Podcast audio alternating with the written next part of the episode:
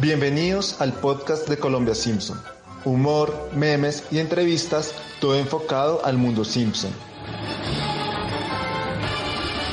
Hola a todos nuestros oyentes de Colombia Simpson. Primero queremos agradecerles a todas las personas que nos escucharon en nuestro primer episodio, que fue sobre los Simpson y la música. Entonces, bueno, un saludo a toda esa gente que nos escuchó y hoy arrancamos con lo que popularmente conocemos como una fe de ratas. Queremos hacer algunas precisiones del capítulo anterior como para dejar claros ciertos temas.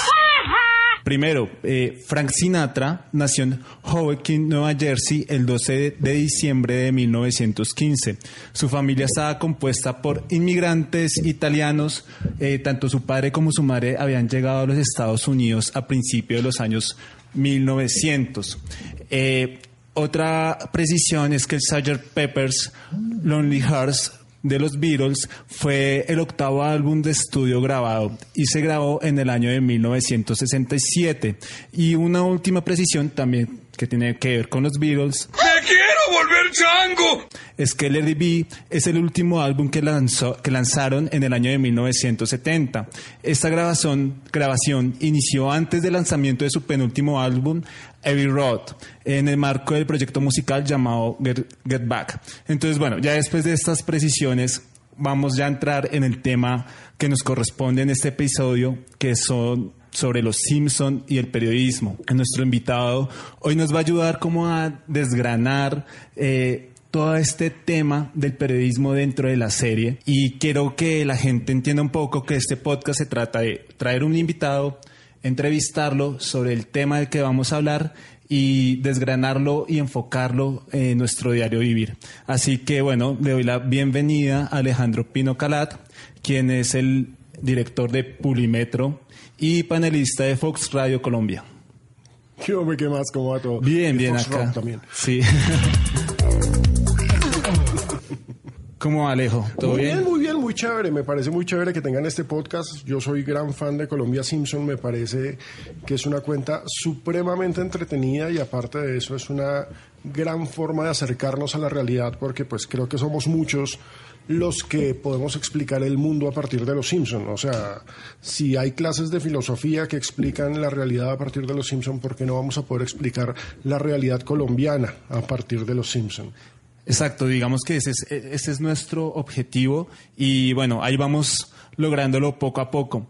También le doy la bienvenida a nuestro productor William Romero, o como lo conocemos en el bajo mundo, Wallace 8810. Las personas que estén interesadas en hacer su podcast, eh, con él y, mejor dicho, van a tener un excelente producto. ¿Cómo va, Wallace? Bien. Listo, me alegra. Romero, bien. Héctor Romero, Héctor Romero. Wallace.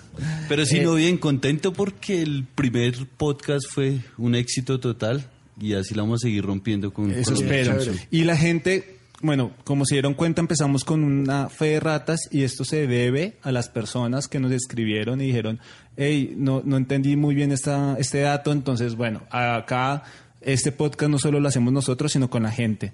Y eso es muy importante. Así que, bueno, empecemos en materia. ¡Ay, mira! Ya nadie visita mi página web. De hecho, mi contador está bajando.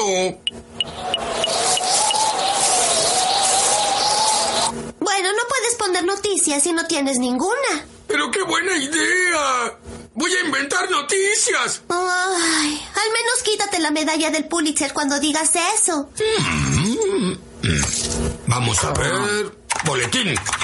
Se descubre una nueva raza. Vive 20 centímetros bajo Denver. Ay, papá. Todos se apellidan Godines o Botines. El señor X dice que el inglés y el alemán son el mismo idioma. ¡Qué sorpresa! ¿Controla nuestras mentes con vacunas para la gripe? Lo sabía. ¿De niños se entiende por qué no creemos en la vacunación?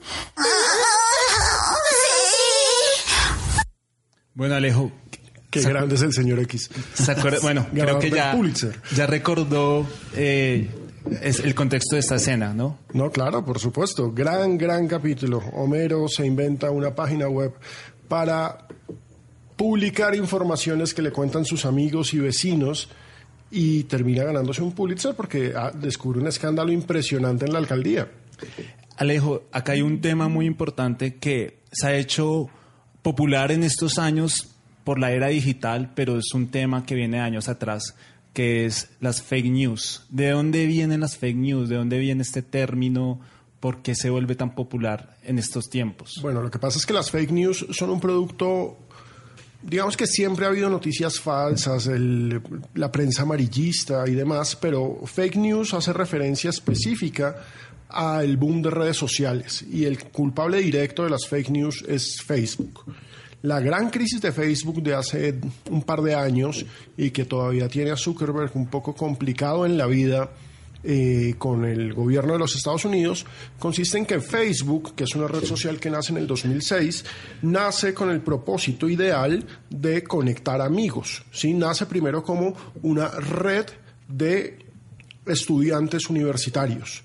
Esto después se expande a las familias y entonces el encanto de Facebook y todos los que somos más grandecitos, porque los menores ya saben que Facebook no es chévere, los que somos más grandecitos somos pendejos y aún estamos ahí, eh, nos sirve para reencontrarnos con nuestros compañeros de colegio, para ver en qué va ese primo con el que no hablas nunca, para saber qué ha pasado con el novio de la amiga, del primo, del tío, porque funciona en red, funciona en conex- es, es un rizoma, es maravillosamente formado para generar comunidad. El problema es que después de generar comunidad llega un punto de estancamiento y cuando llega a ese punto de estancamiento empiezan a desarrollar otro tipo de estrategias para generar red. ¿Por qué la necesidad de generar esa red? Porque el negocio de Facebook no es la suscripción, es decir, cuando uno se mete a Facebook es gratis. El negocio de Facebook es la publicidad. Y como el negocio de Facebook es la publicidad, necesitan algo que se llama alcance. Y el alcance literalmente es a cuántas personas le llega tu publicación. Entonces, si yo tengo 500 amigos en Facebook, el alcance máximo, es decir, el 100%, va a ser los 500. Oiga, increíble porque en esta escena que la estábamos escuchando, eh, oye, Homero se preocupa es porque le empieza a bajar el contador. Claro, tal cual. Y, y este capítulo es del año 2000, ni siquiera existía Facebook. No, Y- no existía Facebook, pero lo que pasa es que él, eh, está planteado y es lo bonito.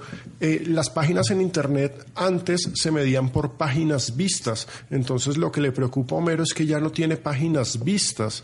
Aún se miden las páginas pequeñas, se miden por páginas vistas, pero pues digamos que lo más importante ahora es la relación de páginas vistas, usuarios únicos y el tiempo en el que estás en la página. Por ejemplo, mientras ustedes me están escuchando, en estos momentos el tiempo corre en el reproductor y eso para nosotros es muy bueno. Y voy a hablar muy despacio para que quede claro. Y no se muevan, no hay afán. Exactamente. Y ya volvemos. Entonces, el tiempo de estadía es una vaina que es supremamente importante en Internet, pero volvamos al tema de las fake news. Facebook empieza a generar alcance, es decir, tu publicación, tu foto con tu perro le llega a tus 500 amigos, pero en las eh, configuraciones de seguridad dice que tú puedes permitir que tu contenido lo vea los amigos de tus amigos. Entonces resulta que tu esposa tiene otros 500 amigos que no necesariamente son los tuyos, entonces ya empieza a crecer con mil. Generas primero la red a punta de una vaina que es simplemente familiar, pero después empiezas a pensar en negocio. Entonces, ¿para qué vas a pagar publicidad tradicional si puedes poner tu negocio en Facebook y así como el post del perrito le llega a mil personas, puede que le llegues a mil personas con la información de tu negocio y después llegamos los medios? Y nos bajamos los pantalones y Zuckerberg saca un hermoso lubricante y se nos tiró para siempre la vida. ¿sí? ¿Por qué? Porque los medios necesitaban esas páginas vistas, los medios necesitaban ese clic y resulta que Facebook te lo ofrece. Para poner el ejemplo local, en Colombia en estos momentos Facebook tiene entre 29 millones y 30 millones de usuarios. La población del país es de 45 millones. Entonces estamos hablando de que le llega a más del 60% de la población. Facebook. Facebook. Twitter sí es muy chévere, pero Twitter no tiene más de 6 millones de usuarios.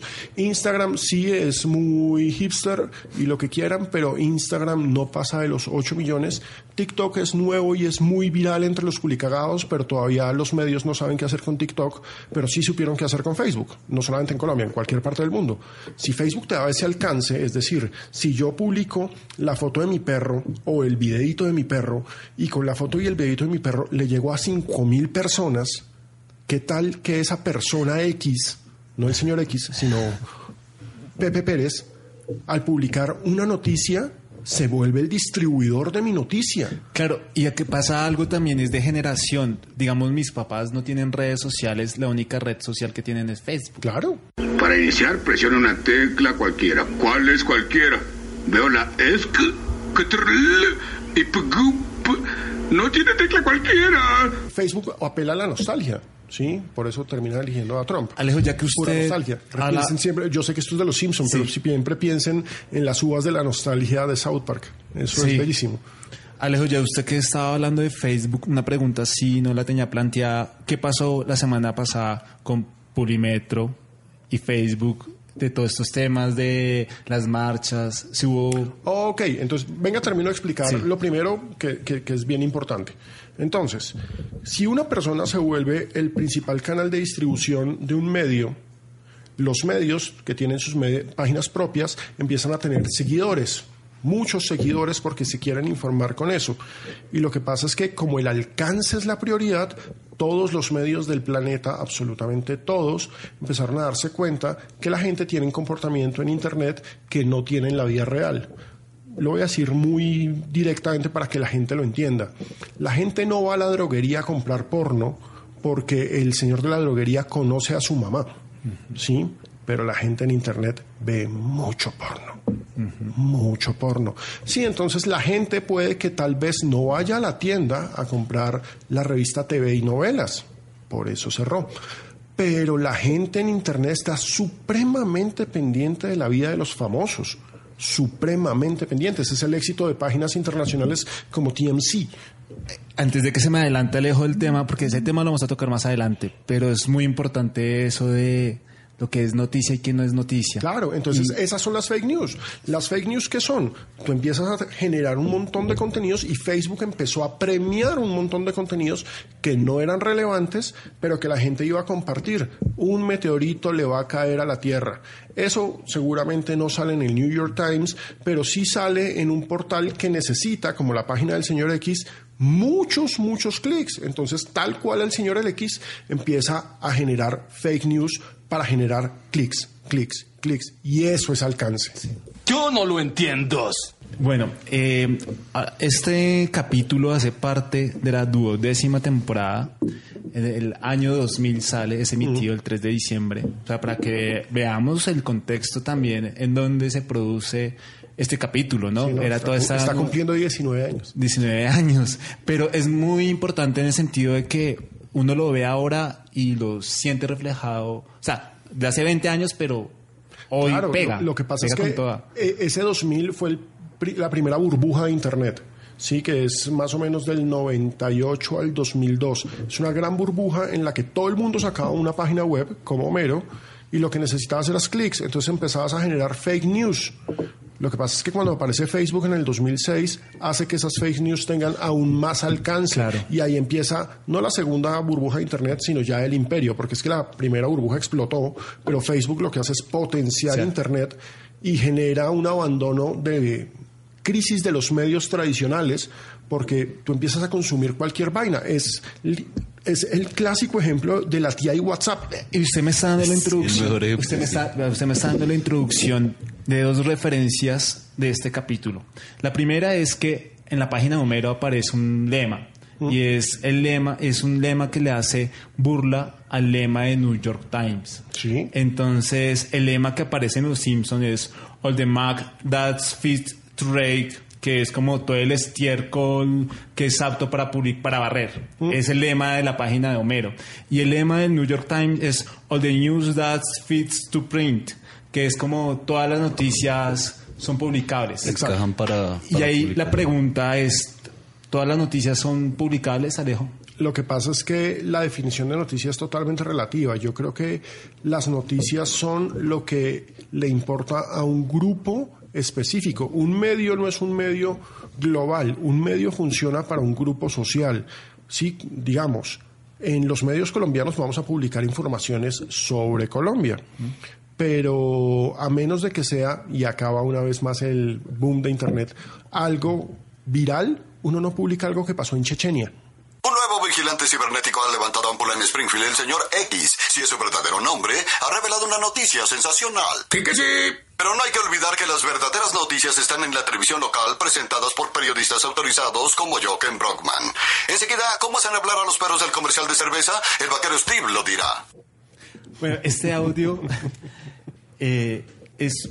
Ahorita le estaba preguntando a Alejo que si todas las noticias eran aptas para publicar, pero ya escuchando este audio, acá vi una pregunta, una pregunta y una crítica también, y es una crítica de la gente, es por qué los medios a veces publican noticias que no son tan trascendentales. ¿Por qué? Como escuchamos acá en este No, audio. eh, eh, Es perfecta la pregunta porque va totalmente relacionada con, con lo que hablábamos ahora de Facebook y el alcance. Gracias a Facebook y a Internet descubrimos, no, no descubrimos, porque todos ya sabíamos que somos un montón de morbosos, pero nadie lo acepta públicamente. Y es por eso, porque es que en Internet estás en tu computador o en tu celular y puedes consumir la idiotez que se te dé la gana. Y entonces, si esta niña W, que no sé cómo se llama, Luisa Fernanda. Esa, Fernanda con Pipe Bueno, etcétera. ¿Ustedes saben el tráfico que le da Publimetro Luisa Fernanda W o Gracie Rendón? Y por supuesto, puede que no sean noticias trascendentes, pero entonces vamos una vez más a qué es noticia. Ahorita utilicé eh, eh, un, un pésimo país, por ejemplo, porque Chechenia es un país que tuvo un conflicto, pero si algo pasa en Papua Nueva Guinea, no es noticia. Es decir, a los colombianos no nos interesa. Si es una tragedia natural, por supuesto es noticia. Pero si en Papua Nueva Guinea eh, el presidente toma un decreto en el que prohíbe que... No, esa vaina no va a ser noticia en Colombia. Pero resulta que en Colombia las cosas que pasan con las personas públicas se vuelven de interés público. Y el problema yo lo llamo problema porque nos distrae, es que eh, Internet y las redes sociales han hecho que muchísima gente que no debería ser pública se vuelva pública. ¿sí? Entonces ahora todo lo que pasa con los influencers inevitablemente es noticia. ¿Por qué? Porque hay una comunidad de gente interesada en saber qué les pasa. ¿Por qué? Porque pues esta niña W y el otro niño y el, y el que denigra a las mujeres y la que no come carne pero la cogieron en un video que sí come carne. O sea, todo ese montón de gente, youtubers, instagramers, etcétera, etcétera, etcétera, que si yo le pregunto a mi mamá si sabe quién son, sabe gracias a Facebook, pero si le preguntara a mi abuela, mi abuela diría, ¿y ese quién es? ¿Y ese qué hizo? Esa gente tiene un público determinado y para ese público lo que pase con ellos es noticia. Ahí está el problema. ¿Sí? Ahí está el problema, porque va- vamos a- a trastearlo a algo que es más común para los que estamos sentados en esta mesa. Las noticias de un futbolista deberían ser cómo juega fútbol. Si jugó bien, si jugó mal, pero resulta que ahora los futbolistas son Instagramers. Y ahora, si el Instagramer futbolista publica una foto con su novia modelo, no quiero hablar de James Rodríguez, pero es- estoy hablando de James Rodríguez, resulta que eso se nos volvió noticia. Porque esa vaina es un señor que tiene 80 millones de seguidores, no tengo ni idea cuántos seguidores tenga, pero tiene 80 millones de seguidores y resulta que esa foto con su novia tiene 2 millones de likes y si tú publicas una noticia en la que James y Shannon mostraron su amor en Instagram, la gente se va a meter en eso Además- porque les importa. Además que es una noticia de dos, tres párrafos, no más de tres párrafos, y usted va a llegar a una investigación de ocho párrafos, bueno, una investigación larga, nadie se la va a leer. No, eh, muy eso, eso es relativo. Lo que pasa es que a- Depende. a- acá va el otro punto. No se trata de criticar ese contenido, por Sí. supuesto, desde la seriedad absoluta hay que criticarlo, pero es que tiene un público específico. Lo que uno tiene que lograr es el equ- equilibrio en el que si ya tienes un público que vea eso, pues que vea lo otro, que vea las investigaciones, que vea las denuncias. Y pues básicamente es lo que yo trato de hacer en Publimetro. Cuando yo llegué a Publimetro, Publimetro era un periodo, eran tres cosas totalmente diferentes. Por un lado estaba un periódico muy seriecito, muy bien hecho, que nadie conocía, que la gente recogía por las mañanas, pero que no tenía mayor trascendencia ni mayor impacto, pero era un periódico muy bien hecho. Tenía unas redes sociales que eran terribles y tenía una página web que parecía una página web de entretenimiento. Sí, yo llegué y transformé eso, o sea, reorganicé, distribuí equipos, generé fuentes y si a Publimetro ya se está metiendo un montón de gente por entretenimiento, no podemos dejar el entretenimiento. Sí, no, porque ya ese público está ahí. No puedo llegar y abofetearlos y decirle, no, ustedes, ignorantes, ustedes, atorrantes, que solamente les gusta la farándula. No, si le gusta la farándula, tengo que respetar que le guste la farándula. Pero lo que yo tengo que hacer y mi responsabilidad social como periodista es empezar a mostrarle otras cosas, a ofrecerle otras cosas. Y por eso empezamos a hacer denuncias, empezamos a hacer investigaciones, nos metimos con el tema de la paz, etcétera, etcétera. Esa pregunta que le decía anteriormente siempre se, se formula en los foros de periodismo, a los editores de los grandes medios y, y la- las respuestas a veces varían y acá es una pregunta que siempre me ha surgido y es, ¿los medios están para culturizar a sus audiencias o no? No culturiza, culturizar en el buen sentido, ¿a qué me quiero referir con culturizar? Es lo que se estaba diciendo ahorita. Tal vez te interesa el entretenimiento y no está mal y no te lo va a criticar, pero también que se le comience a interesar otro tipo de noticias que tal vez son de mayor importancia. No, claro, yo creo que el deber ser es ofrecer las dos cosas. A ver, los medios más responsables en esos términos de hiperseriedad en este país pueden ser cuestión pública y la silla vacía. Y cuestión pública y la silla vacía dependen de que todos donemos, y yo soy donante permanente de ellos, para que puedan existir. Y esos medios son absolutamente necesarios para la democracia, son fundamentales, pero el grueso de la gente no se mete en ellos.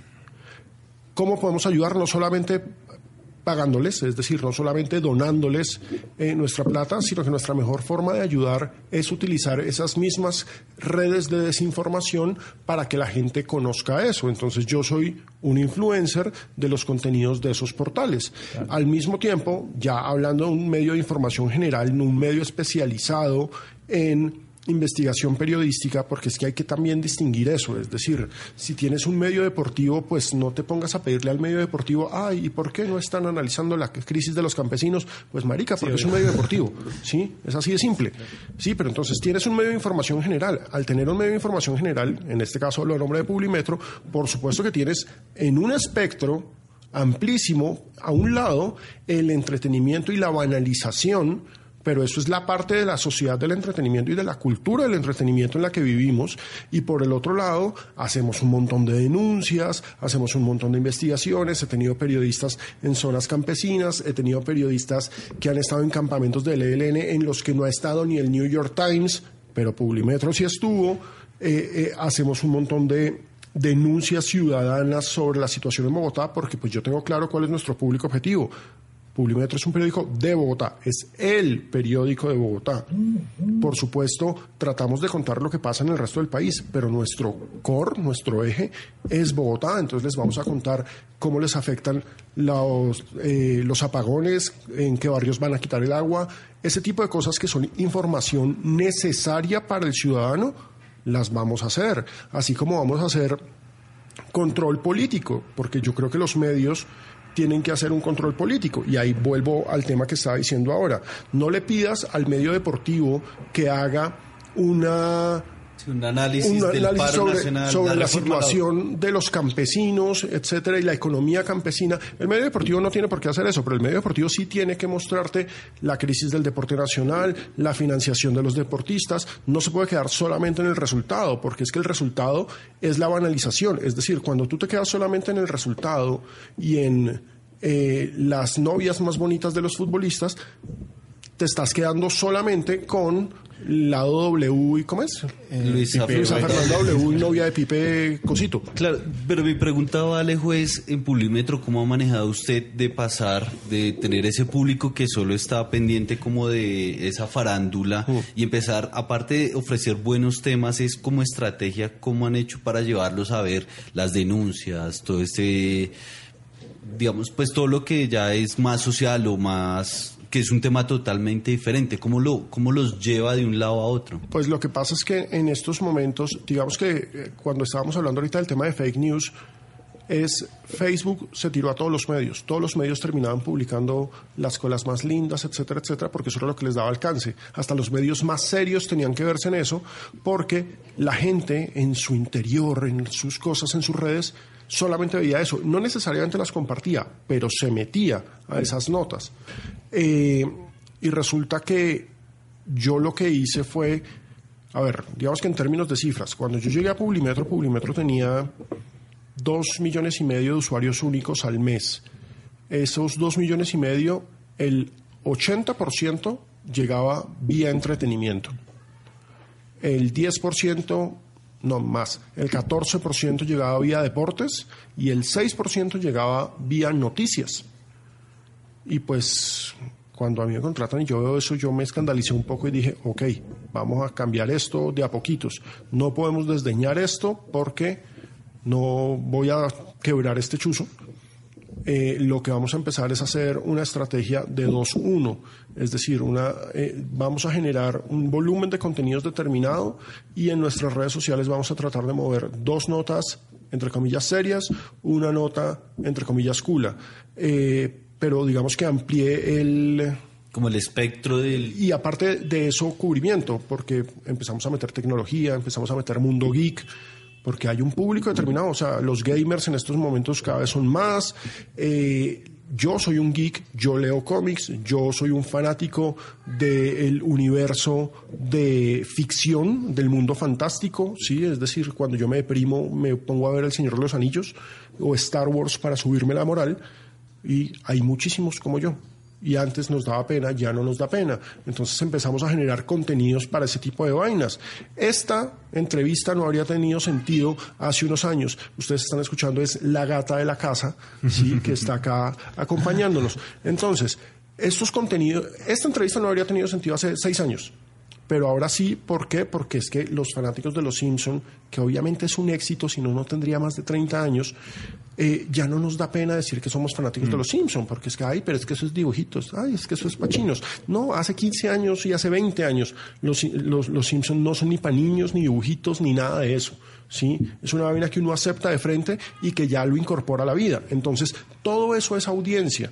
Y lo que yo hice con Publimetro fue, vamos a replantear esto. En estos momentos en Publimetro estamos en un promedio de 13 millones de usuarios únicos mensuales y de esos 13, el 40% me llega por entretenimiento.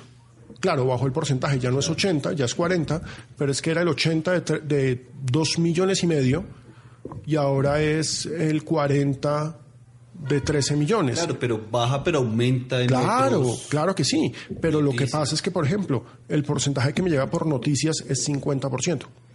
¿Sí? Entonces pasamos de un 10%, o sea, de 250 mil personas que entraban a Publimetro por noticias, ahora me están entrando casi 7 millones de personas por noticias. ¿Sí? Entonces, pues esa es la estrategia y a eso jugamos.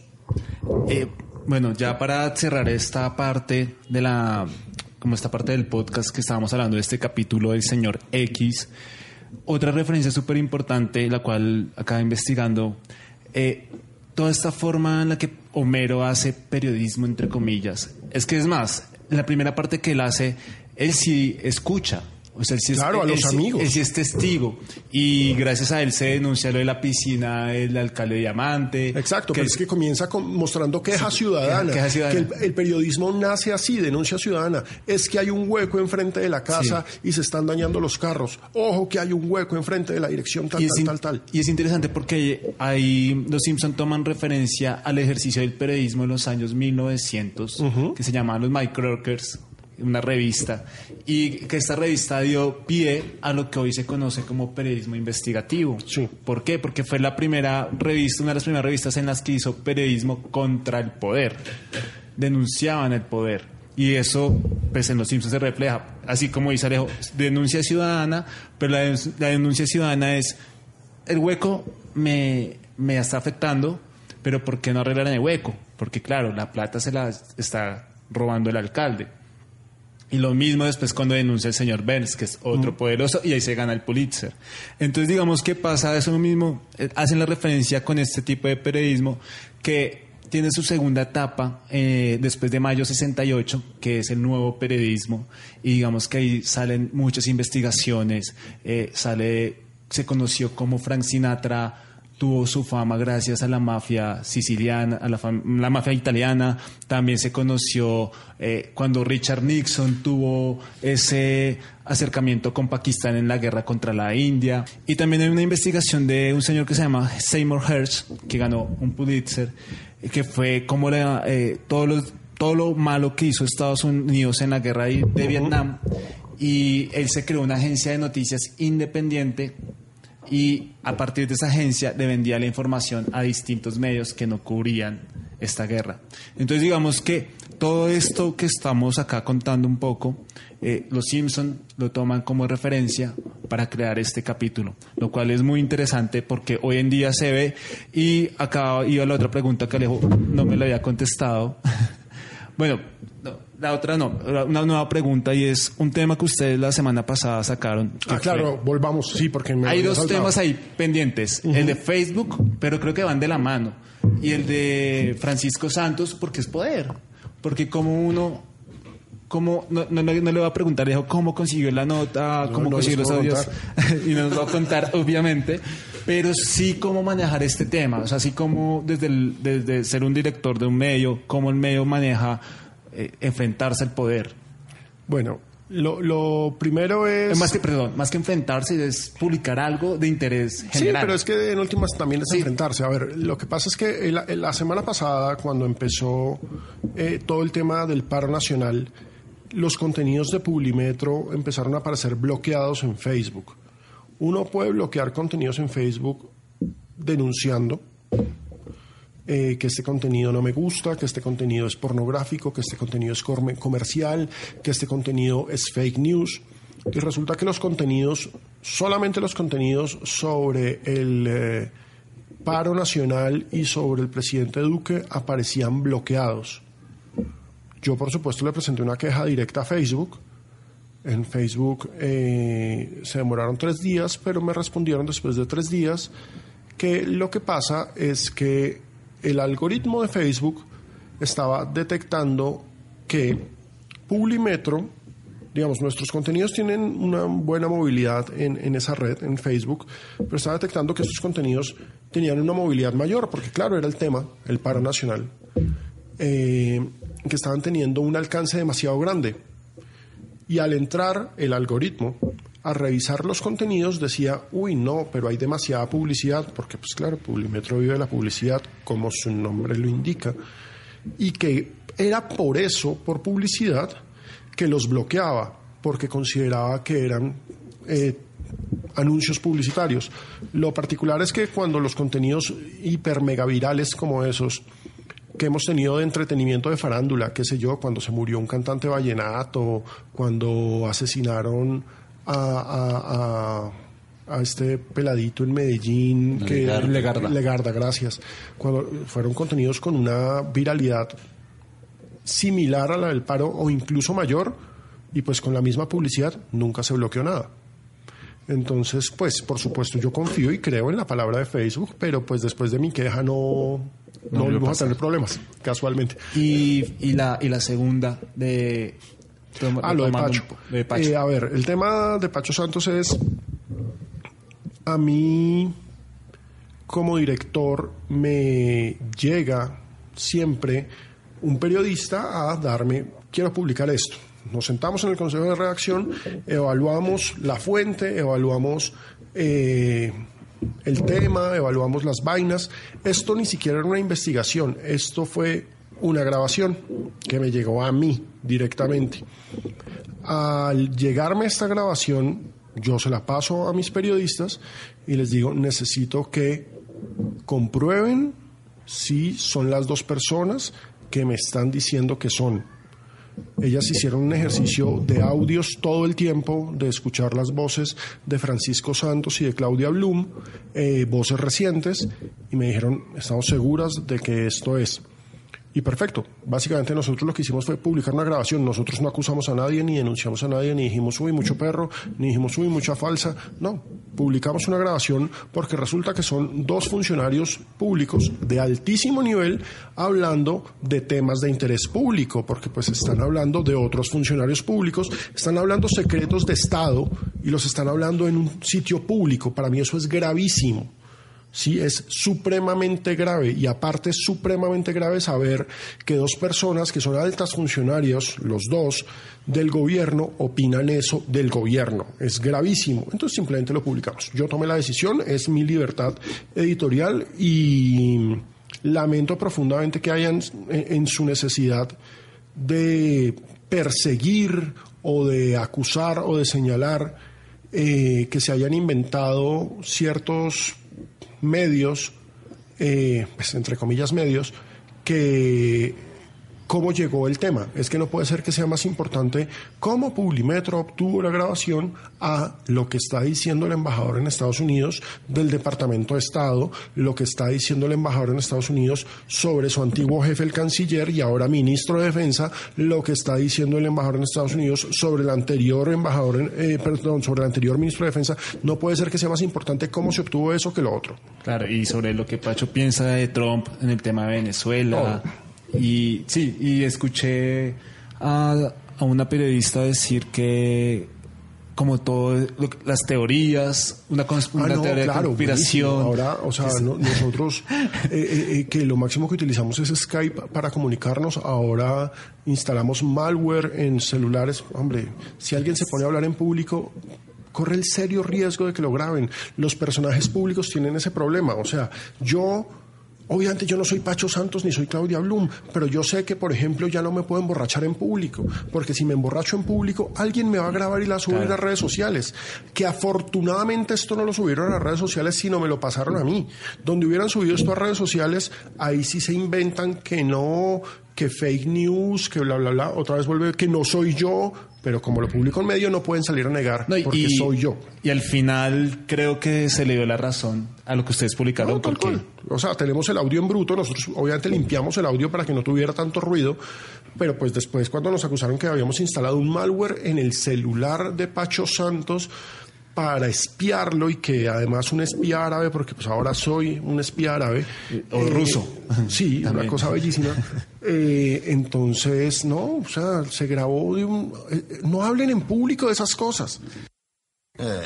Bien, la forma solo explica que usted ganó, eh, ganó, sí, el primer eh, premio eh, Montgomery Burns eh, anual eh, por em, logros destacados en la, el campo de la, sí, y de la excelencia. Para usted, ¿cuál fue un- un- el mejor o el que usted más se disfrutó? Antes de que nosotros digamos cuál es el, prem- el meme Montgomery Burns de la semana. A ver, el, el- el que más me disfruté, a mí me gustó el, el, el de no vives de ensalada, con la cara de Duque, ese me pareció supremamente bueno. Le fue muy bien. Ah, sí, o, o sea, ¿qué, qué alcance están teniendo ustedes con eso? Nosotros- ya que estamos hablando Bueno, ya que de estamos hablando de números y acá también este tema no es ajeno para nosotros, digamos, ese, ese meme tuvo likes 4000 algo, pero de alcance tuvo 83 mil, hay unos que tienen 60 mil, el máximo alcance que ha tenido una publicación de nosotros que fue un meme del Tino Asprilla hace como un mes, ese fue... ¿De qué alcance está hablando usted? sí, uy. Ese tuvo como 200, 150 mil de alcance. Eh, pero eso es muy relativo, ¿no? Hay, hay unos que no tienen tanto alcance, pero tienen muchos likes. Y otros. Venga, ¿sabe cuál fue un hit? ¿Cuál? El de la, la dignidad de Van Houten. Ah, ese sí. es muy bueno. Ese, ese, es ese es muy, muy bueno. Esa es creación de mi compañera, que la saludo de la cuenta también, que ayuda en los libretos. Ella hizo ese meme y le quedó muy bien. La gente lo disfrutó. Sí, la dignidad la reconoces Pero cuando la acá ves. viene, Nah, es una sí, acá viene el meme y el meme es, el de la policía de borrachines.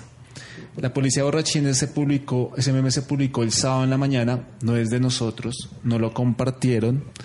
Y Ah, la guardia, la, guardia del barrio. Sí, sí, sí, eso que es bueno. decía como mi barrio, Mi barrio en estos momentos. Eh, Sí, Sí, mi sí, barrio sí. en estos momentos. Y era Homero con Apu, con Moe y Barney con las escobas, las varillas. Yo era Apu porque yo tenía una varilla.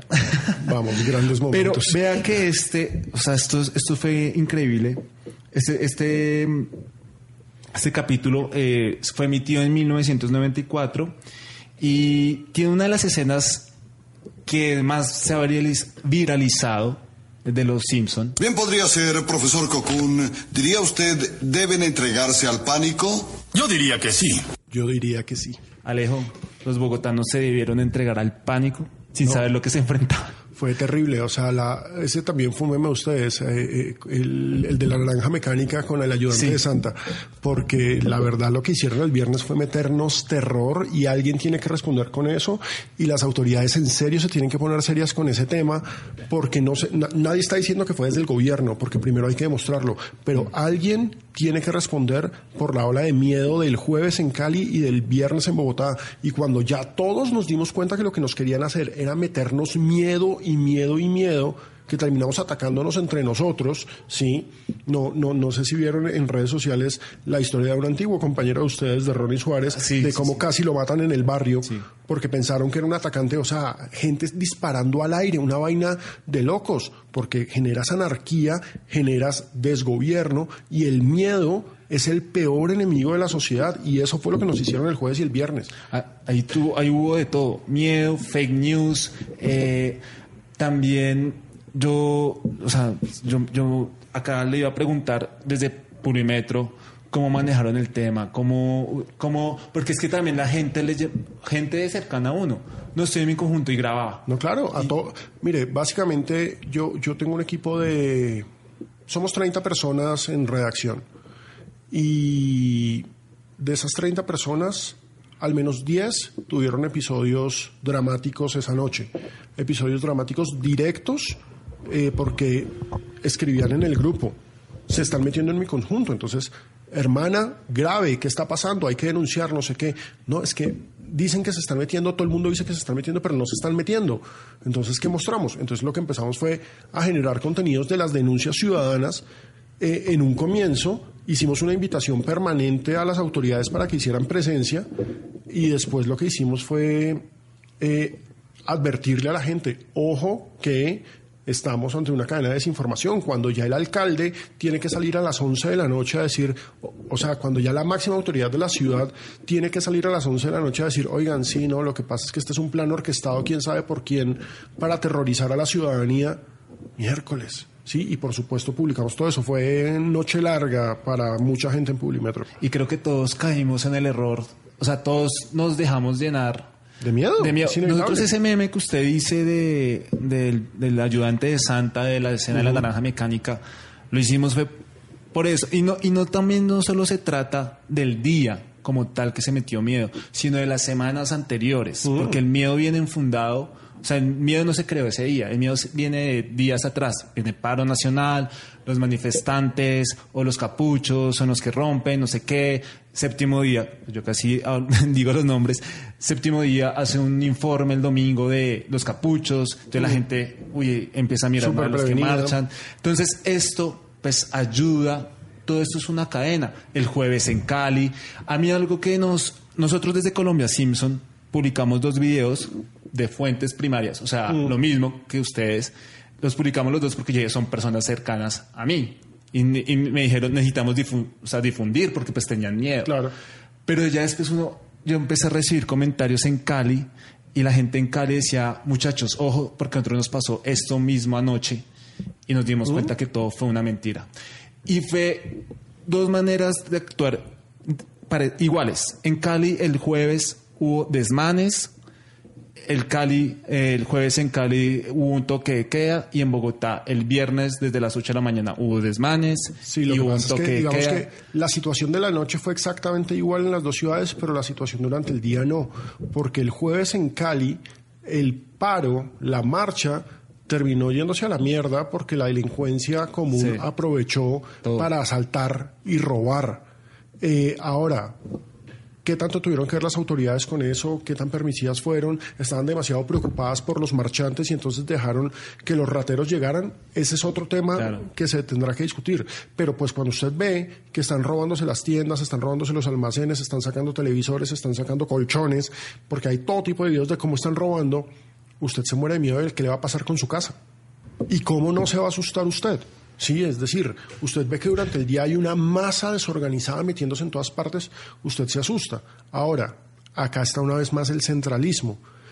Pasa en Cali y genera dudas, qué está pasando, pero como es una ciudad que no es Bogotá, entonces mm, cuando ya pasa en Bogotá es cuando la gran masa y sobre todo la gran masa de redes, de redes sociales en Colombia está centrada en Bogotá, porque pues punto en la ciudad con más población y punto dos porque las estadísticas lo demuestran, la gran mayoría de las redes sociales están centradas en Bogotá, sobre todo Twitter. Eso hace que en Bogotá el ruido y el eco sea mayor, pero precisamente como pasa en Bogotá y que gracias a esa bulla y a esa decepción entre comillas con las redes sociales de, vengan, pero no está pasando nada, pero no está pasando nada, pero no está pasando nada, por eso no volvió a pasar. Es que si hubiese funcionado la estrategia, o sea, la estrategia en Cali, si hubiesen hecho, yo creo que el viernes no en Bogotá, sino en Medellín, habríamos tenido más caos, pero la hicieron en Bogotá y ese eco profundo, ese ruido enorme, porque además acá están casi todos los medios nacionales, hizo, hizo que todo el mundo dijera, ah, mira tú, ¿quién quiere jugar con nosotros? Y ahí nos dimos cuenta ya para terminar esta, esta última, esta penúltima sección, a mí me da risa que la gente no se comenzó a compartir ese meme de eh, Bart, el coco está acá, pero después de Bart, el coco está, acá, está acá, sino Homero con Lisa, con el colchón y la pistola asustada. Sí, cuando entra Marcio el casino. No me si no hubieras estado acá, no me hubieras dejado comportar como un idiota. Como y idiota, así yo tal cual. nos sentimos, pues varios nos sentimos. De bomberos del pequeño Bart. Ah, el suéter de la pequeña Lisa, el salchichón del pequeño Homero. ¿Qué demonios está pasando aquí? Bueno, sí es cierto lo del robo. Eso lo inventamos. Pero todo lo demás es verdad. Momento, me está encubriendo. Yo destruí los regalos y enterré la evidencia. Y lo hice yo solo. ¿La familia nunca supo nada de todo esto? Bueno, el niño nos dijo, pero ya después de que habíamos puesto la denuncia falsa. Y después de haber gastado el dinero del pueblo. Y por eso mi esposo tuvo que mentirle hace un momento, señor. Todo fue un engaño. Y en Navidad, caray. Sí, Jesucristo debe estar llorando en su tumba. Les dimos lo de las vitaminas. ¡Fuera! Se acabó la tele gratis. Vuelvan cuando tengan padres con dinero. En mi larga carrera he visto muchas traiciones y bajezas. Pero este terrible fraude lo supera a todos. Y corte. Bueno, gracias por todo, ¿eh? Este ha sido un excelente reportaje para mí. Genial. Y ahí acaba la pregunta, el periodista cómo se desliga de la noticia, se puede desligar, acá en este ejemplo se nota, es muy evidente. Sí, lo que pasa es que eh, esto me, me hace recordar ese otro capítulo en el que Bart y Lisa son reporteros. Ah, sí, los amigos de Bart. Exactamente, y cómo llevan a el reportero que es tu amigo, que está unido a ti, que es un estilo muy gringo de generar noticias, que es muy de CNN, pero que también lo replican otras cadenas, NBC y demás, en las que el reportero está ahí mostrando su apoyo. Claro que uno es un ser humano y uno va a mostrar su apoyo. Que mostrar apoyo y sensibilidad te sirve para ser más famoso y aparecer en, en, en, en en las partes eh, externas de los buses como salen en Estados Unidos, por supuesto que les funciona allá. El problema es que el periodista siempre tiene que ser empático. Se habla mucho de no, es que tienen que ser más objetivos. No, porque es que uno no puede ser objetivo. ¿sí? Si uno está jodido por un tema, uno está jodido por un tema.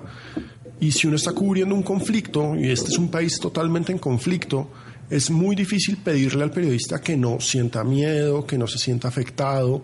Sí, el periodista tiene una responsabilidad enorme de informar lo que está viendo y lo que está pasando, pero no necesariamente lo que está viendo y lo que está pasando desde su punto de vista es lo único que está pasando. Esa es la parte complicada. Sí, para ser objetivos tendríamos que estar en todas partes. Y no estamos en todas partes, estamos en una sola parte. Y como estamos en una sola parte, mostramos esa sola parte. Eh, eh, esa burla de, del final de- del, del clip que acabamos de escuchar es genial porque Ken Brockman muestra cómo esa empatía de me siento ofendido porque se burlaron de la sociedad, se burlaron de nosotros y al final, no, esto es buenísimo, porque claro, o sea, ay, estoy ofendido. No, la ofensa tiene que ser real. Si estás ofendido, estás ofendido. Y yo creo que en Colombia cada vez somos más los periodistas que asumimos la posición y hablamos desde un punto. Aquí estoy en este punto y estos son mis argumentos para estar hasta este punto. A uno no le deben pedir que sea objetivo, a uno le deben pedir que sea responsable socialmente. Y en esa medida uno tiene que definir sus prioridades. Y yo creo que los periodistas tenemos una prioridad básica y es trabajar para la gente para la cual va nuestro medio. ¿sí? Yo trabajo para la gente de Bogotá. Listo. ¿Y qué opinión le merece Ken Brockman, que es acá el periodista de esta serie? Eh, Brockman es una caricatura maravillosa del periodista que prefiere, que necesita ser famoso. ¿sí? Y, además es un hermosísimo mensaje a todos los estudiantes de comunicación social que quieren ser periodistas para ser famosos. Uno no es periodista para ser famoso, puede que llegues a ser famoso, sí, sí, puede que llegues a ser famoso, pero uno no es periodista para ser famoso, uno es periodista para contarle la realidad y para ayudarle a la gente porque uno es responsable socialmente. Es que en últimas el periodismo consiste en ayudarle a la gente, no al poderoso, no al dueño del medio, no al gobierno, no al... No, a la gente. Para eso se debe uno, uno se debe a la gente. Bueno, para la gente que no recuerda eh, de esta escena de qué capítulo es, es el capítulo El Milagro en la calle Siempre Viva, lo pueden buscar en YouTube, ahí les va a aparecer, y pertenece a la novena temporada eh, de la serie. Fue emitido en 1997. Una de las estrellas invitadas eh, es el presentador canadiense nacionalizado norteamericano Alex Trebek y quien presenta estos programas de concursos eh, en Estados Unidos. Su fama se ha catapultado por esto. El Exacto. de Jeopardy. Usted, si usted un día le dicen Alejo, sea presentador de un programa de Colombia, ¿lo haría? Eh, yo creo que, o sea, si es una, si es un programa que me parezca chévere, sí, porque pues es que de todas formas yo soy periodista, pero es que eso no tiene que ver con periodismo. Mm. Así como cuando me invitan a presentar un evento. Yo he presentado un montón de eventos de cervezas, he presentado eventos de tragos, todos tienen que ver con el alcohol, no sé por qué. Pero aparte de eso, he presentado eventos. Es que digamos que uno como periodista, obviamente es comunicador. Claro. ¿sí? Una cosa es hacer periodismo, otra cosa es hacer comunicación. Y pues a mí, si me invitan a ser presentador de un concurso, me parece la cosa más entretenida del mundo. El problema es que en estos momentos no tengo como mucho tiempo, pero ser presentador de un concurso a mí me parece un hit. Que, sí, claro. ¿Y qué presentador usted recuerda, admira, colombiano, de los que de entretenimiento de entretenimiento sí de o en general en general que puede sí no sé usted recuerda no digamos que a mí me gustan mucho los de talk shows por ejemplo, Jimmy Fallon me parece que es una cosa absolutamente sensacional porque pues eso ya es entretenimiento, ¿sí? Porque Olivier ya lo que hace es periodismo, ¿sí? Es, es decir, eh, eso ya es otro nivel. Pero digamos que si solamente vamos a hablar de entretenimiento, a mí me gustan Jimmy Fallon y Jimmy Kimmel. El show de Jimmy Kimmel es El show de Jimmy Kimmel es buenísimo porque aparte es súper rock and rollero. Sí, está, está muy ¿Y uno donde lo puede ver? En, YouTube más. Sí, es, más fácil en YouTube. Porque eh, si no estoy mal, eso es con HBO, si no estoy mal, o ah, no todos los. Digamos que eh, eh, hay, todos. Hay algunos que están en HBO, pero en general DirecTV en Colombia tiene los derechos de esas vainas, pero además ellos en sus redes sociales suben todos los clips, entonces es mucho más fácil en sus redes sociales seguir los clips permanentes de lo que están haciendo y el de Jimmy Fallon es un hit. Bueno, ya para terminar, vamos con nuestra segunda sección y es vamos a poner tres canciones que hayan salido en Los Simpson y discografía larga esa. La tarea, sí, es eh, bastante y la tarea de lejos es decirnos quién la canta y, si tiene algún recuerdo de esa canción, le recuerda algo. Entonces vamos ahí con la primera. Listo, vamos con la primera.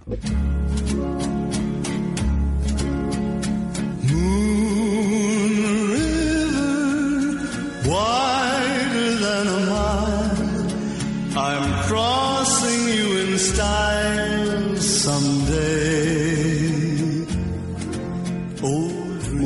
es un clásico, hay una versión de Sinatra que es bellísima y pues es, un clásico eh, eh, eh, de música evocando el Mississippi gringo, pero Moon River me queda la duda porque no recuerdo si es en un capítulo acá no sé si es la versión de Sinatra no me parece que sea la voz, pero, Este es de Andy Williams. Andy Williams. Que Nelson está escuchándolo y Que se van, se van a un concurso de, Sí, claro, claro, claro. de ortografía, es, no Sí, no, bien. no, es el famoso capítulo de las de las pelucas. Sí, te amo, Andy Williams, que los hace parar. Sí, y sí, Nelson, sí, sí, que sí, es el sí. bravucón. Es un capitulazo. Bueno, eh, ahí estuve. El concurso de gramática. de gramática. En que a Lisa no la invitaron. Ahí se Sí. nota la envidia de Lisa. ¿Cómo así? A mí no me invitaron. Bueno, vamos con el segundo, la segunda canción, Alejo. Y esto dice así.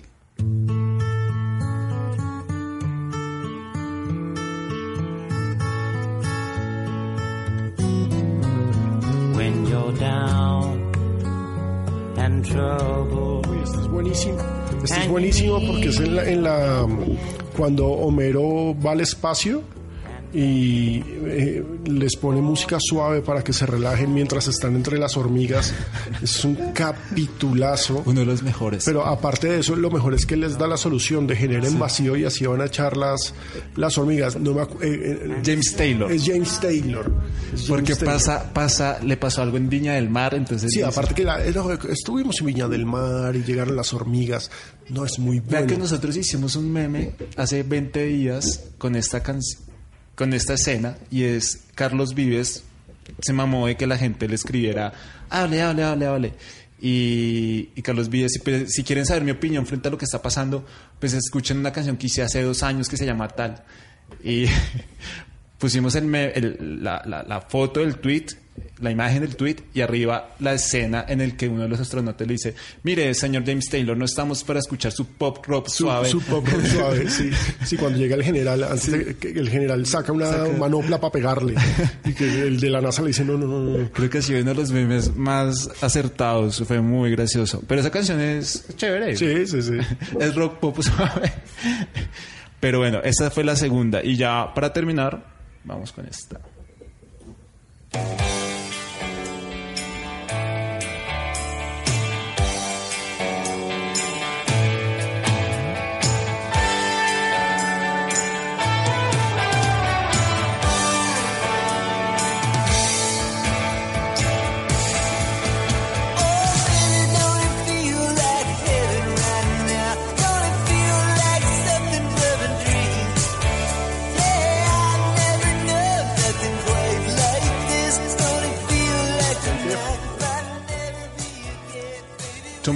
Tom, Tom Petty. Es Tom Perry, sí, señor. Es Tom Petty, pero... The Heartbreakers. Heartbreak. And the Heartbreakers, sí. Pero no me acuerdo en qué escena salió esta. Es muy difícil. ¿Sabe qué? Muy jodido. Es una escena muy difícil. No, no me acuerdo en qué escena salió esta. Pero es un tema del que hemos hablado mucho. Es cuando Homero compra el arma y no se la dan todavía porque tiene que esperar unos dos días. Ay, está sentado y, está pasan sen- los patos, Sí. pas- pasan Selma. Claro que sí.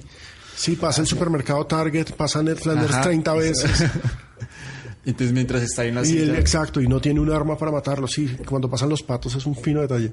Sí, entonces, bueno, esta canción hace parte de, Sí, de no, ese uy, capítulo. pero dificilísima esa. Esa era difícil. Yo- No, eso es, eso es una familia peligrosa es de ese capítulo. Y bueno, y ese capítulo es. Ah, pues doña María Fernanda Cabal trino hace como tres días que. Ah, pues el viernes. No solo ella, la Bueno, verdad, sí. muchísimos del Centro Democrático están pidiendo como- que se legalicen las armas legalicen en el las país. armas. Como si necesitáramos más bala, pero A bueno. mí, una escena que me encanta de ese capítulo es como cuando Mero la va a comprar. Si tuviera mi arma acá, yo mismo lo mataría. Bueno, Bueno, Alejo Alejo. muy bien. O sea, ¿Qué? tuvo de Sí. Moon River, reconoció el capítulo, El capítulo. la banda. Eh, You've Got a Friend de James Taylor. También el También capítulo. el capítulo que- Y acá recordó. Sí, me acuerdo más de los capítulos que de los Ah, cantantes. de los es un cantantes. extraño problema. Pero bueno, Alejo, muchas gracias por haber aceptado la invitación. No, Eh, muchísimas gracias. Qué chévere, en serio. eh, enriquece mucho este podcast, que esa es la gracia, que el invitado ah, enriquezca el podcast, el cada episodio. Y nada, espero que siga ahí la cuenta y, y nada, dándonos No, claro, mucho apoyo. siempre soy fan. Entonces, bueno, nosotros estamos felices por este nuevo episodio. También decirle a los oyentes gracias por habernos escuchado hasta el final. Recuerden seguirnos en nuestras redes sociales, tanto en Twitter, Facebook e Instagram como Colombia Simpson. También estamos en Spotify y en Deezer, también como Colombia Simpson. Salud. Salud. Entonces, bueno, muchas gracias. Y recuerden que esto es un podcast producido por William Romero, más conocido como Wallace8810. ¿Cómo son sus, redes sus redes sociales, Wallace? Arroba Wallace8810 en Twitter, en Instagram y arroba Wallace, eh, arroba no, Wallace Audiovisual en Facebook, con el patrocinio de Cerveza Dove que nos está repartiendo acá el gran Alejandro Pino. Entonces, bueno, y yo creo que las redes de Pino ya pues, recordemos. arroba Pinocala en todas partes. Pinocala en todas partes. Bueno, entonces muchas gracias y espérenos en un nuevo episodio.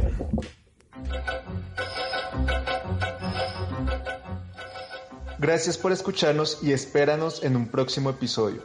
Síguenos en nuestras redes sociales como arroba Colombia Simpson.